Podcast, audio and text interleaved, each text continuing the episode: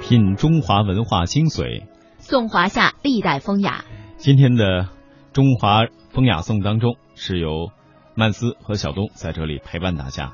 那么今天的节目，我们首先走进人文中华，了解著名的避暑胜地承德避暑山庄的历史文化内涵。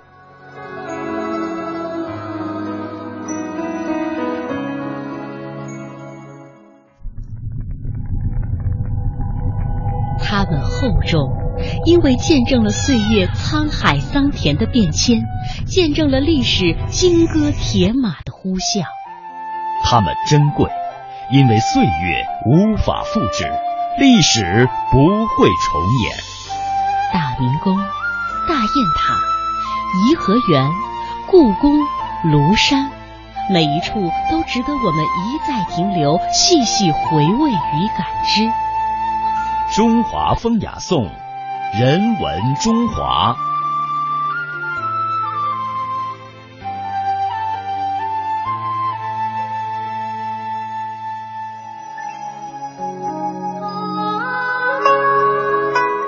承德避暑山庄是清朝著名的皇家园林，已经有三百多年的历史，也是我国著名的旅游和避暑胜地。每年都能够吸引成千上万的游客前往观光。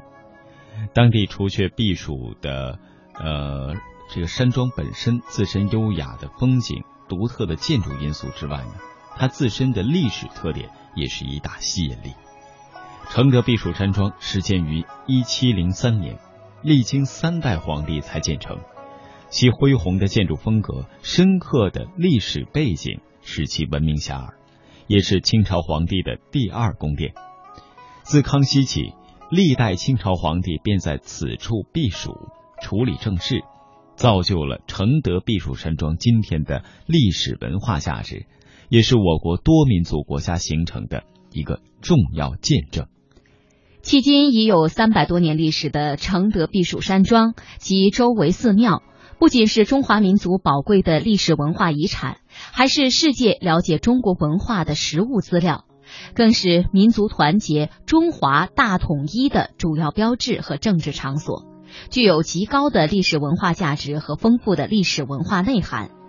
随着避暑山庄及周围庙宇的修建，承德这座城市也逐步形成。只是这里只修寺庙，不曾建城墙、城门。建成三百多年也未动兵革，为此，承德不仅成为清王朝的夏都，更是联合融合各民族以及各民族和睦相处、和谐发展的平台，从而也孕育了独特的和文化。承德民间有热河化冰的传说，当初未建避暑山庄时，有位总兵上书康熙帝，请求拨款修建长城，以固边防。康熙不同意，认为国家要太平，关键在上下一心，众志成城。后来随着避暑山庄及周围寺庙的修建，热河也就是承德小城也逐步形成了。嗯，修建一座庙宇，盛养十万雄兵。避暑山庄周围十二座建筑风格各异的寺庙，是当时清政府为了团结蒙古、新疆、西藏等地区的少数民族。利用宗教作为笼络手段而建立的，每一座建筑及其背后的故事，也都是争取和合、实现和合的历史见证。如普宁寺是纪念平定鄂鲁特蒙古尔蒙古准噶尔部头达瓦齐的叛乱而建，安远庙是为新疆伊犁迁往热河的达什达瓦部而建。避暑山庄不同于它的皇家园林，其呃不同于其他的皇家园林，其建筑理念是和合文化的集中体现。正如康熙皇帝在其《三十六景定景诗·知境云堤》中所言：“测量荒野越水平，庄田勿动树勿发，自然天成地就事，不待人力假虚设。”这些充分体现了。康熙根据“物尽天然之趣，不凡人工之事”的原则，利用山山庄内山峦、溪流、湖泊、平原等自然条件，因地制宜的修建亭台楼阁，尽最大可能保留大自然的山林野趣，体现了人与自然的和谐之美。避暑山庄及周围寺庙的布局，又寓意着民族团结与世界和平的美好意愿。和在承德能够赋予更多具体内容，如天地之和、天人之和、民族之和、宗教之和、人文之和、生态之和等等。反映在现代城市人文面貌上，则是和谐、和睦、和衷共济、以求进步的独特城市发展观。嗯，和文化是传统文化当中最富生命力的文化，它强调自然与人之间和谐共生的关系。和文化在承德有着一脉相承的历史渊源，在一定意义上可以说，承德避暑山庄是因和而修，外庙是因和而建，承德是因何而兴。那接下来我们就通过一段音频来了解承德避暑山庄的历史与文化。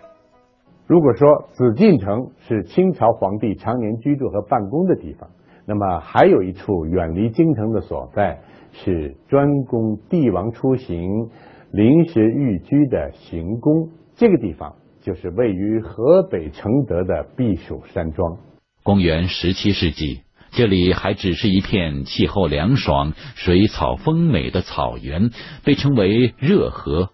公元一七零一年。清朝的第四个皇帝康熙到这里巡游，立刻被眼前的美景所吸引。他颁布圣旨，在这里兴建行宫。经过五年的营建，热河行宫于一七零八年初具规模。这一年，康熙皇帝亲自题写了避暑山庄的牌匾，为他重新命名。浩大的避暑山庄营建工程，直到一七九二年才停下来。经过清朝三代皇帝八十九年的精心经营，一座最为庞大的古典皇家园林在承德诞生了。从地形上看，这里就是中国山河的一个缩影。西部是山区，仿佛是中国的西部高原；东北部地势平坦，林木茂盛，就像内蒙草原东北森林；东南部是湖区，如同中国的江南水乡。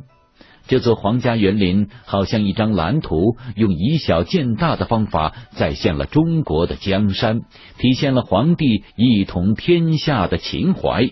避暑山庄的南部是宫殿集中的区域，这里是皇帝处理公务和日常起居的地方，是整个避暑山庄的核心。与紫禁城的富丽堂皇不同，避暑山庄的皇家宫殿大都用普通的青砖和灰瓦修筑，简单而内敛。月舍门是宫殿区的正门，朴实无华，只有门前威风凛凛的铜狮显示着皇家的威严。走进月舍门，有一个苍松遍布的方形庭院。庭院北边屹立着避暑山庄最主要的宫殿。这座宫殿表面上看起来很朴素，实际上却非常珍贵。整座大殿用珍贵的楠木建造，这种现已绝迹的木材产自几千公里外的中国西南深山峡谷中，在当时就已经极其珍贵。价值甚至超过同等重量的黄金。用楠木制作的隔扇门心和七百三十五块天花板心，上面装饰万字、蝙蝠、寿桃等图案，象征吉祥和长寿。清代的皇帝大都勤勉，即使出巡也不忘记处理朝政。皇帝在避暑山庄居住时，就在这里处理朝政、接见使节和举行盛大庆典。宫殿区的后半部分是皇帝、皇后以及嫔妃们生活居住的地方，其中最大的宫殿是烟波致爽殿。正殿陈设考究，富丽堂皇。西侧的房间是皇帝的寝宫，曾有四位皇帝在这里居住。宫殿区的最后一座宫殿，却是一座小巧别致的两层楼房。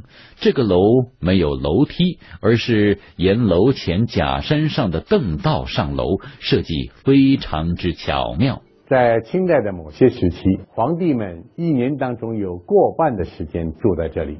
奏章每天用快马从北京送到这里的山庄，皇帝在这里处理政务。和在宫中是一样的方便。承德避暑山庄俨然成了中国除了北京之外的第二个政治中心。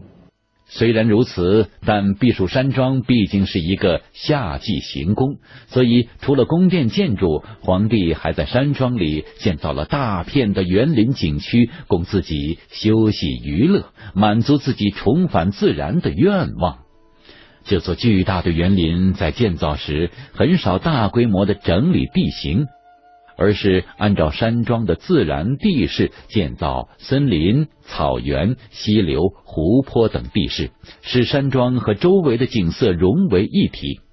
景观建筑大多散落在湖泊附近，山环水抱，表现出中国园林独特的美学。湖中最大的岛叫如意洲，这里集中了很多别有情致的建筑。面湖而建的宫殿，每逢酷暑时节，清风直通殿内，驱散了夏日的炎热。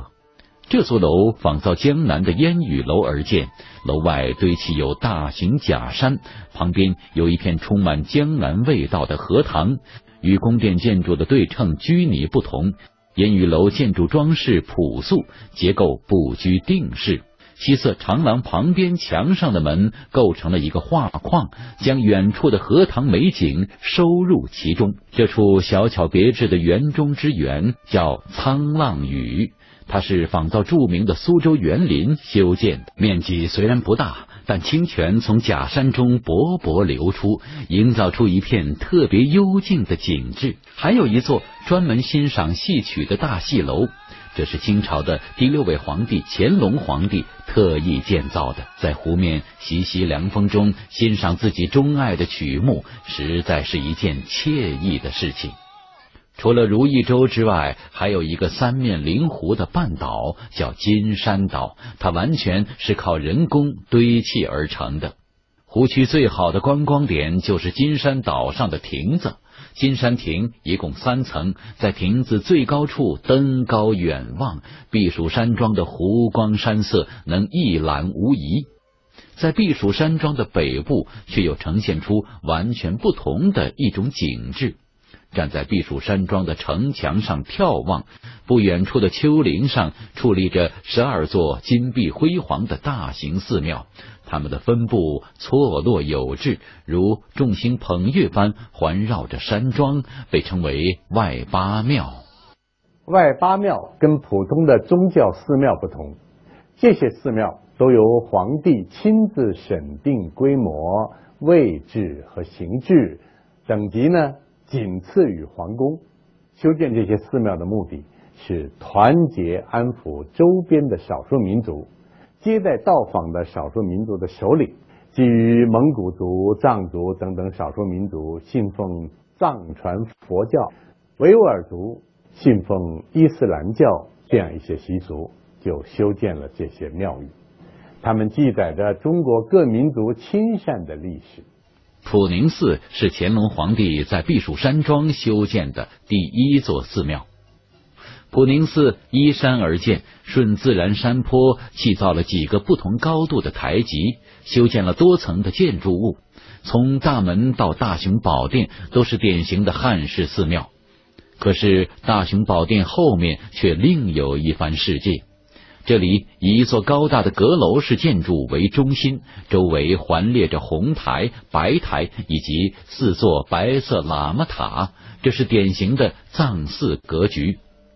普宁寺的主殿里供奉着一尊千手千眼的观音菩萨，这尊世界上最大的木雕大佛有四层楼高，共有四十二只手臂，全身重约一百一十吨。菩萨的表面全部是以金箔，纹饰细腻，表情和神采也十分生动。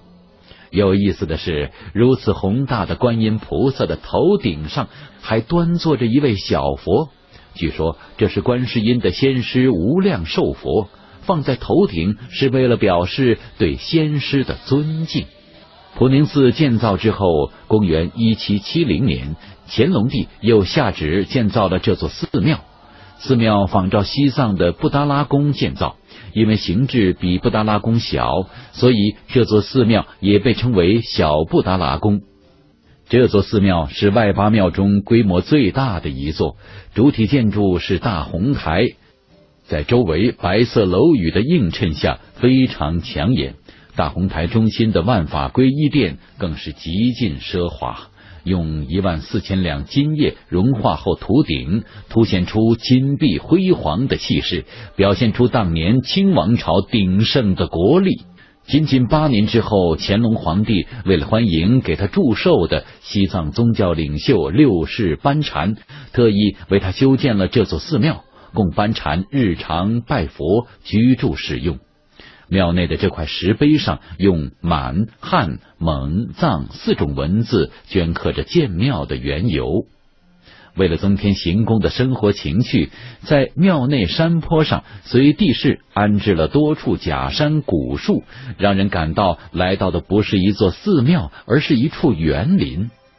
在避暑山庄中游览，仿佛进入了中国建筑的博物馆。这里的建筑既有大气恢宏的皇家建筑，也有精致典雅的园林景观；既有满蒙藏等少数民族特色的庙宇，也有传统的汉式楼阁。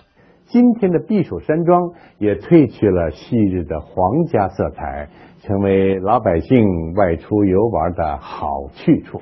不管是当地百姓还是外地游客，都能够在这里找到属于自己的乐趣。